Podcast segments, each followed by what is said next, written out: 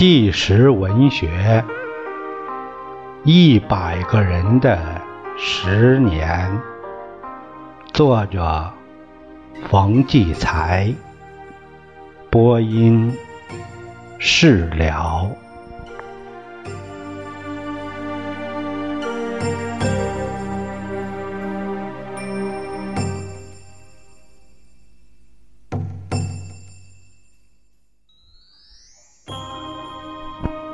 还相信一位哲人的说法：一样东西带给你幸福，你要警惕，它必然同时还带给你不幸。一九六八年文革大揭发的时候，各单位不都在搞那个一白查吗？忆是回忆的忆，摆是摇摆那个摆，啊，查查是检查的查。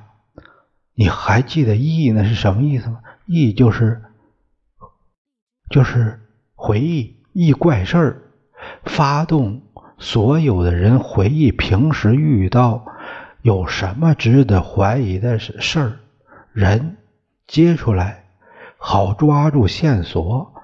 深挖隐藏最深的反革命分子。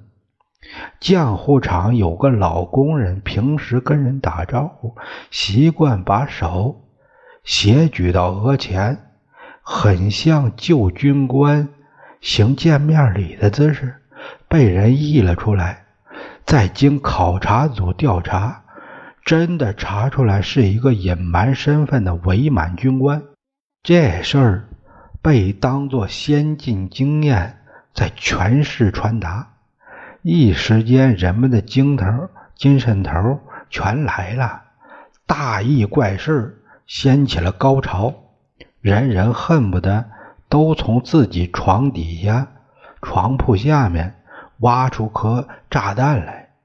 忽然有一天，我姐夫单位有人给他贴了张大字报，题目是。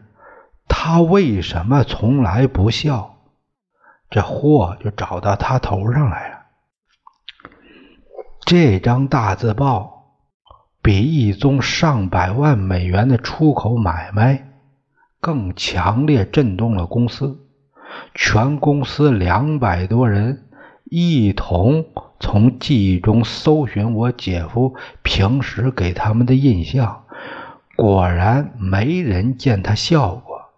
专案组悄悄出动，查遍我姐夫的朋友邻居，也没人能证明他笑过。问题就大了。后来他们专案组还来找我，我说我也没见他笑过，他在家里也从来不笑，可能不会笑吧。专案组的人说：“你别包庇他，不会笑，除非是死人。”我们调查了他孤儿院的老师，还有小学、中学、大学同学，都说他会笑，笑过。我们有一堆证明材料，他不是不会笑，这里边有政治原因。我听了一怔，说实话，我并不怀疑专家组这些证明材料。一个人怎么可能不会笑呢？是不是反右对他的挫伤，让他性格变了？他这个人很内向、沉闷，从来不谈自己，更不谈自己的过去。专案组以他1957年留在档案的右倾言论为根据，断言他不孝的根由是对新社会怀有刻骨仇恨。但他们必须有现实的那依据，才好把他定为反革命分子。可是从他日常的工作和言论中找不出新问题，看来他真属于那隐蔽很深的那种，便把他列为运动重点，关在了单位里边，逼他交代思想，同时抄家。把他家里的私人信件、工作笔记连同我姐姐数学教案都搬去了，派一批人往里边找。但他所有的文字，除去记事就是谈事，连一句谈感情甚至谈天气的话也没有。最后只好用压力挤他的口供。他呢，居然不承认自己不会笑。他们叫他笑，他还是我见过的那样，咧嘴嘿嘿两声，根本不能叫笑。一到批斗批斗会叫他笑，他就这样，他没笑，反而逗大伙儿想笑，成滑稽剧了。眼看着运动搞不下去了，专案组里有个机灵鬼儿，想出个挺绝的法子，问他：“你对党和毛主席的感情怎么样？”他说：“我从小是孤儿，党把我养大，我从小学到大学都是助学金。”当然对党和毛主席充满感激之情了。那机灵鬼就指着墙上的毛主席说：“你对他老人家应该笑还是应该哭啊？”“还当然应该笑了。”“那好吧，你笑吧，我们看看是真的还是假的。”我姐夫对着毛主席像要笑，大概他自己也不知自己怎么笑的。听说他当时一咧嘴，牙花子都呲出来了。硬堆在颧骨上的肉痉挛般的狂跳起来，扯得眉毛直抖，样子像很疼、很痛苦，又像吓唬人。专案组的人朝他喊起来：“你这样对待我伟大领袖，这是笑吗？是哭？是刻骨仇恨？罪证这就有了。现行反革命行为，批斗、批判、运动。”也就推向了高潮，人人义愤填膺，恨不得吃了他。在一年多里边，我姐姐成了反革命家属，我姐夫单位还总去到他学校逼他揭发我姐夫。学校待他还不错，尽量保护他，可是也尝了不少世态炎凉、人情淡薄的滋味，整天灰头灰脑。回家做饭都没心气儿。一次我去看他，儿子问他：“我爸爸为什么不笑啊？”妈妈，他突然啪的给儿子一个耳光，然后娘俩全哭了。这是我见他第一次打他心爱的儿子。等到落实政策的时候，我姐夫这案子成了难题。写材料的人说：“单凭一个表情，怎么好作为反革命罪证上报呢？又不能让他再表演一次，拍张照片放进档案，又不是杀人现场照片。过了半年多，上边派一支公宣队帮助他们公司搞政策落实，专案组就把我姐夫这案子作为老大难。”推给了工宣队解决，工人比干部有办法，琢磨个办法，土法上马，把我姐夫叫去，进门让他脱衣服，直脱的就剩个三角裤头。我姐夫以为要挨揍，吓坏了。谁知道他们上来一个人，让我姐夫举起双手，做那投降的姿势，然后拿根扫帚苗子。挠我姐夫的胳肢窝，不，脚脖子，还呃，这这个脖子这儿还有脚心。只见我姐夫那嘴一一咧一咧的，嘿嘿出声，胳膊腿乱摇乱蹦，叫着不行了，我不行了，痒痒死了，痒痒。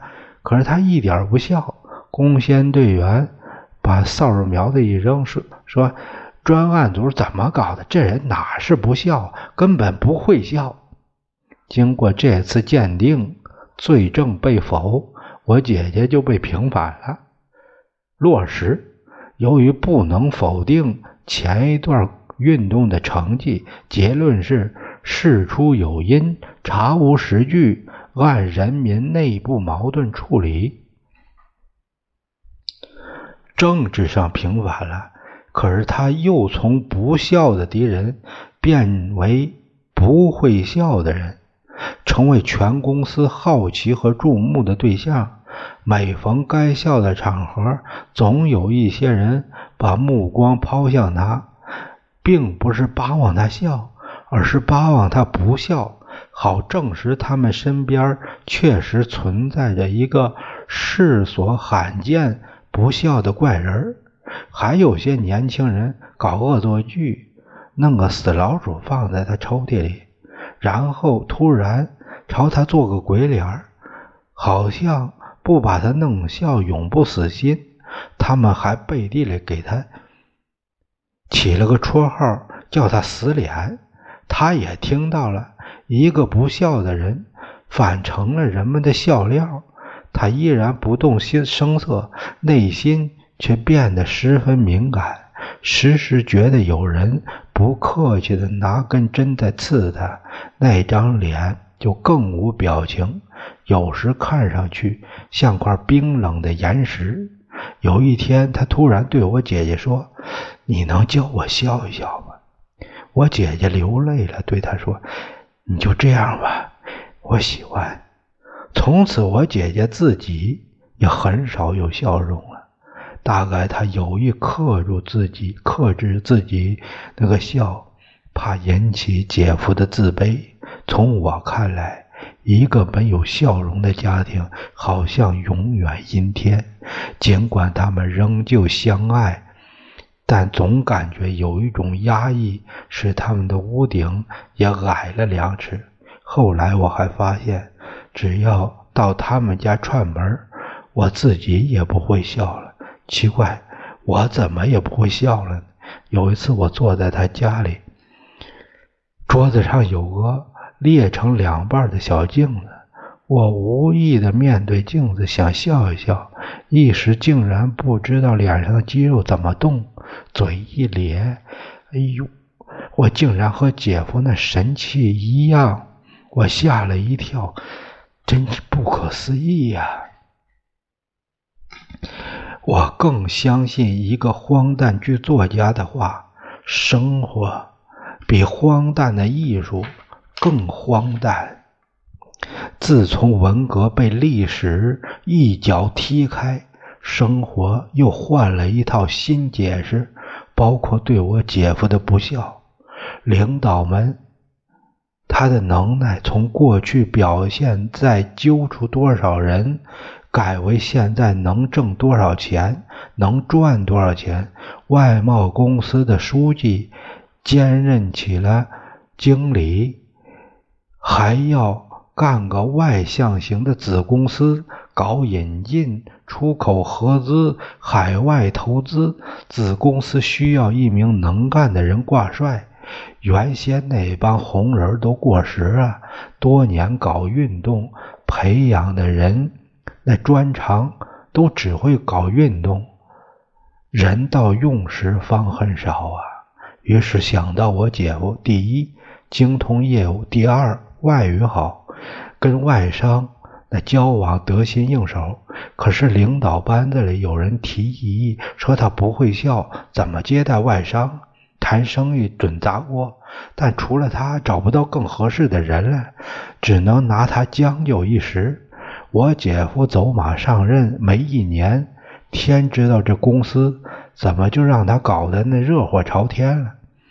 原来跟外商谈生意并不需要笑，需要本领。外商也不管你笑不笑，有生意可做就行了。几年里边，我姐夫俨然一个大老板，会那企业创汇相当于全公司的两倍，成了公司那帮头头向上。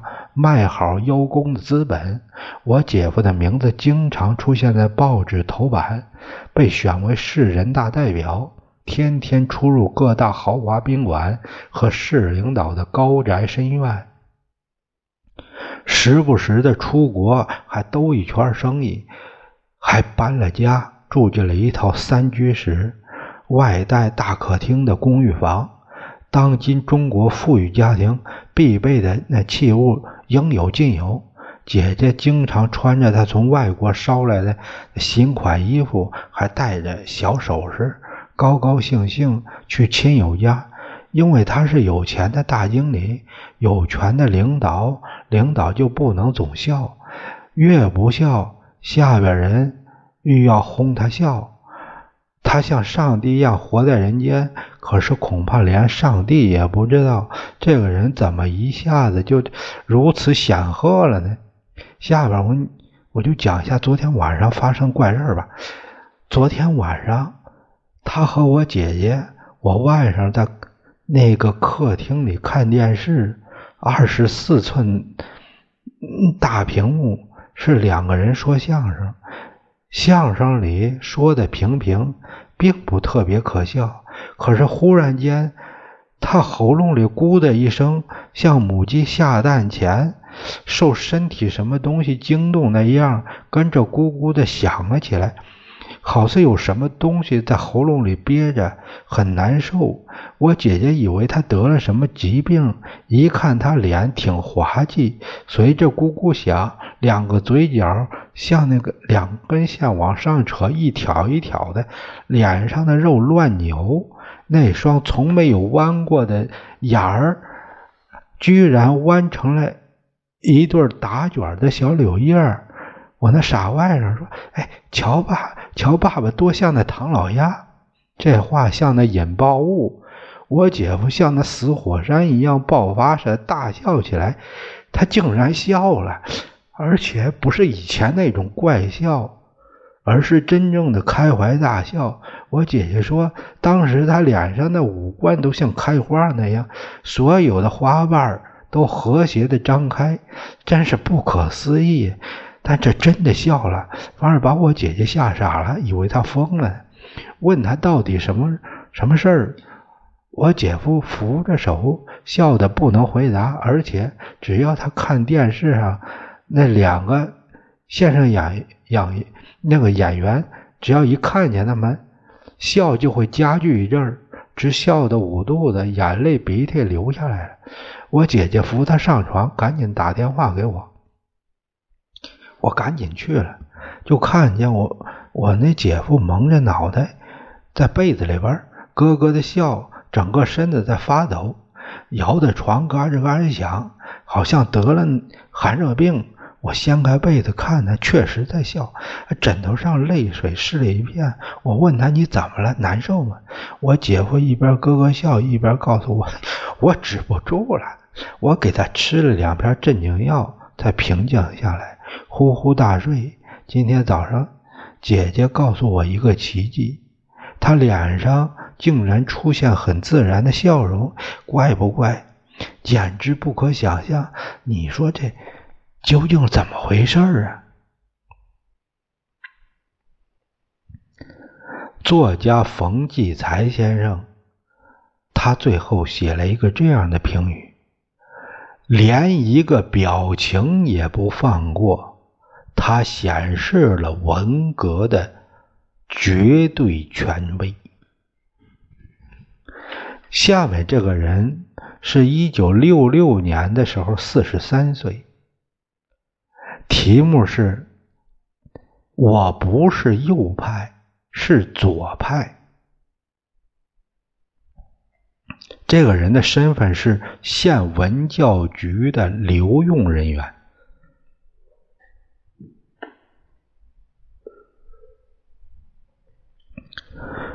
老子是右派。谁是左派？他们，他们都是共产党的败类，是丑类。老子才是堂堂正正的共产党员。你问问那些把我打成右派的败类去，敢不敢跟我嘴对嘴辩辩？现在不敢，嗯，当年他们也没敢过。从根儿上说，我祖祖辈辈连一个中农也没出过，全是贫农。老子十二岁就当儿童团员，那时候日本鬼子在长城脚下控制的风密密不透风，还在城长城上修炮楼子、监视八路。我在儿童团岁数最小，常给八路军买东西、送东西、传鸡毛信、捎口信儿、站岗放哨。我全干过。往后加入八路军冀东十五分团，扛过枪，打过仗。我口音好，呃，腔音好，在长城剧社当司仪，演过宣传戏。在八路军里学的文化，老子是干革命起家的，把我这种人打成右派，你说是不是瞎你们狗眼？为啥把我打成右派呀？他们结党营私、溜须拍马、损公肥己那一套我看不惯，我顶他们。我解放初就在那个县里。呃，县委工作是省委派我到这个县里，在中学当个头。那时候中央有中学管理暂行规程，中学归省，呃，省委管。我当然不买县里那帮假共产党员的账，他们三天两两头把亲友子女往学校里塞。都想不经过考试插班上学，这不乱了王法了吗？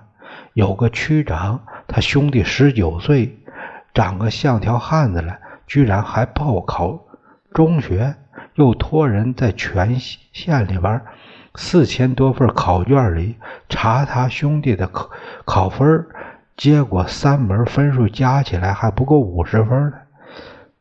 他非让我要，我咋能要？一个小小区长就这么厉害，更别说县里那帮土皇上了。我他妈火了，对他说：“你弟弟这成绩，人又超龄，老是在乡下干活吧。”气得他大红脸，一声没吭，甩袖子就走了。这都是些什么东西？不正之风，可不是现在才开始的。共产党打天下的时候，这些东西显不出来；打完天下就全暴露出来了，咋办？我是共产党员，能由着他们胡作非为吗？县里、区里、乡里那些头头到我学校来，我就是不请吃饭，要吃自己到食堂去吃。八路军不吃人民小米儿，这规矩。到共产主义也不能变，变了就不叫共产党。你当初咋骂人家国民党了？嗯，咋得了天下啊也弄这套呢？我不能光说别人，自己一步两个脚印儿，从来不拿学校一点点东西。逢到干活劳动，背砖挖土、抬什么什么抬土挖沟，我带头背砖背的最多。那是年轻能拼。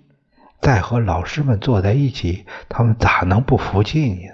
这学校原本原来也就只有两个班，硬叫我给成立全专区的重点学习中学，一百二十个教职员工，我是校长兼书记，党政一把手。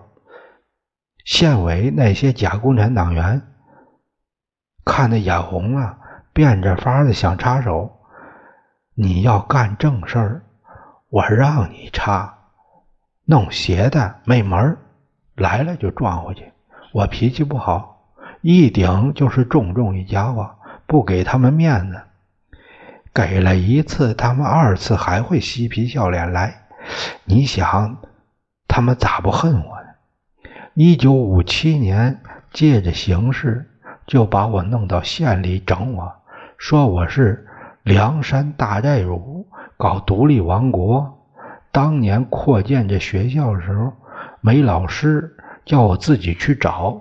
这些教师都是县教育科从各乡摸底儿上来的，好样的知识分子不多，破烂多，竟是些少爷少爷高子，念过几年私塾，要不就是做过些伪事的，嗯。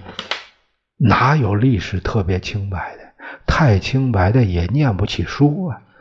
这就是说，呃，说我是那个敌伪党团特的黑头子，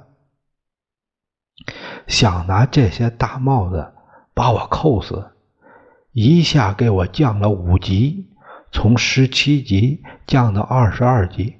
工资降下几十块，党内处分是留党察看。我咋能叫他们这群败类制服呢？非要跟他们争争谁是真正的共产党员？再说，老子是省委经地委派来的干部，凭啥由他们整治？官司打到地委，地委派工作组下来一查，好，老子没事结论是，这个这个谁谁谁在同志中虽有缺点，但不予处处分，恢复啊工作待遇。那个谁谁谁就是我。你想县委那帮假共产党哪能？肯轻易放虎归山呢？对地委工作，这个工作组阳奉阴违。等地委这些人一走，压住结论不落实，我人就给挂在县文教局。没等我再闹，反又开始了。他们又得手了，在县里开文教系统大会，把我们学校很多人都叫来，呃，每人必须揭发我十条罪状。才准离开会场。一家伙就几百条罪，等他们把这些罪状梳理好辫子，然后跟跟我在大会上见面的时候，我火了，骂他们：“你们都是歪嘴子捏造，一条罪状也不能成立。要说罪，你们整我这共产党员才是有罪，反革命罪。”他们把我撵出了会场，撵出会场。怕我在县里打不成右派，就派我下乡组织生产，还叫老子当工作组组长。今天派到这儿深翻土地，明天到那儿灭黄、修水库、修路、抢收，无论在哪儿都是干革命，老子都是好样的。防汛堵口子。那个时候，我带头第一个往水里跳，差点让洪水卷走。但我有有一条，在任何地方干完了，都叫当地党组织给我写一个鉴定。我相信组织，按组织原则办事儿。这期间，我两次被评为模范，还有一次被评为优秀党员。这是按优秀党员八项标准评的。看吧，看谁是真正的党，共产党。这是实打实啊！可就这时候，他们已经把我捏造成反派、反右派了。是在万人大会上宣布的。开会那天，所有被定为右派的都非去不可，唯独不让我去，说怕我一去把会场闹乱。你说他们兴这么干吗？